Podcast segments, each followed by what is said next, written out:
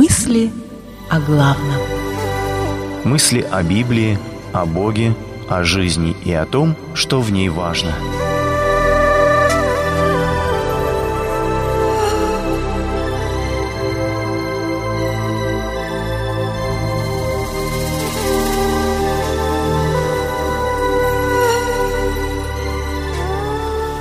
Навозные ворота –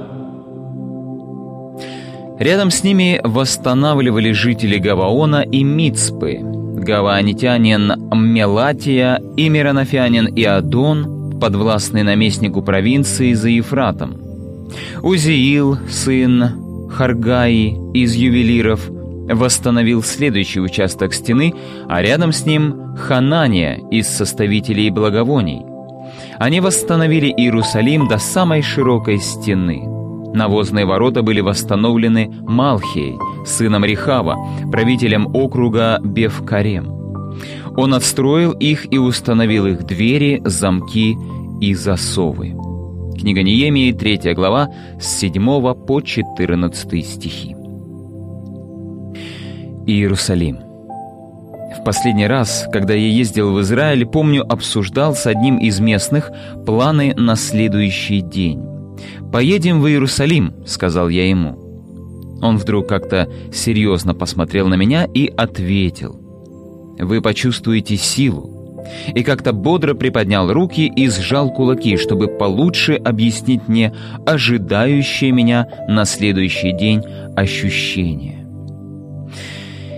Иерусалим — это, конечно, особый город. Недаром за него ведется такая ожесточенная борьба уже так много веков — и не случайно, ведь в Откровении символ будущего единства Бога и человека, Церкви и Христа назван Новым Иерусалимом. Я увидел святой город, Новый Иерусалим. Он спускался с небес от Бога, приготовленный как невеста, украшенная для мужа своего.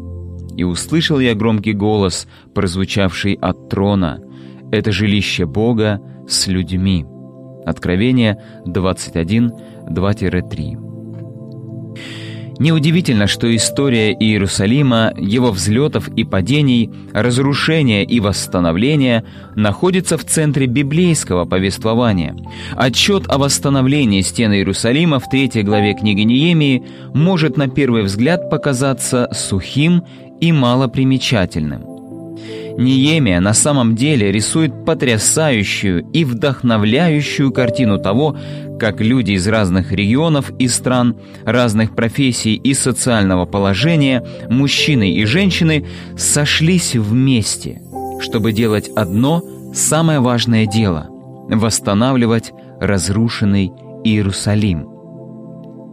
Ювелиры, парфюмеры, бизнесмены, священники и чиновники – все они превратились в строителей – у каждого был свой участок, каждый делал свою уникальную работу, но все они вместе были частью большого плана, Божьего плана строительства Иерусалима, места, где Он будет жить со своим народом. Читая список имен этих строителей, можно вспомнить множество служителей и миссионеров по всему лицу земли – все они трудятся на восстановлении Иерусалима. Благодаря этим душам в разных уголках земли строится новый Иерусалим. Да, он спускается с небес от Бога, но одновременно он невидимый для мира, строится кирпичик за кирпичиком. Мы все далеко друг от друга, но мы рядом – Потому что если ты строишь Иерусалим, всегда есть кто-то, кто строит его рядом с тобой. Упомянутому в 14 стихе Малхии, сыну Рихава, достался особенный участок работы. Он назывался «навозные ворота». Он восстанавливал навозные ворота. Ворота эти вели на городскую свалку. Как мы знаем, если из любимого города не вывозить отходы, жизнь в городе станет невыносимой – Итак, у Малхии был очень важный участок, который м, сильно вонял. Но кто-то должен же был восстанавливать их, навозные ворота. Может быть, то служение, которое ты несешь, кажется тебе иногда навозными воротами. И так строить тяжело, а еще все время что-то или кто-то воняет неподалеку. И не отчаивайся. Сегодня ты строишь навозные ворота, а завтра Бог преобразит их в жемчужные ворота Нового Иерусалима.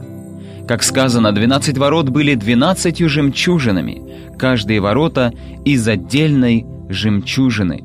Откровение, 21 глава, 21 стих. Молитва. Благослови, Господи, Твоим особенным благословением всех строителей Нового Иерусалима. Цитата из Библии приводится либо из синодального перевода, либо в современном переводе Российского библейского общества. Передача основана на публикациях Игоря Рахильгауза в открытой группе «Мысли о главном» в социальной сети Facebook. Произведено на радио Эли.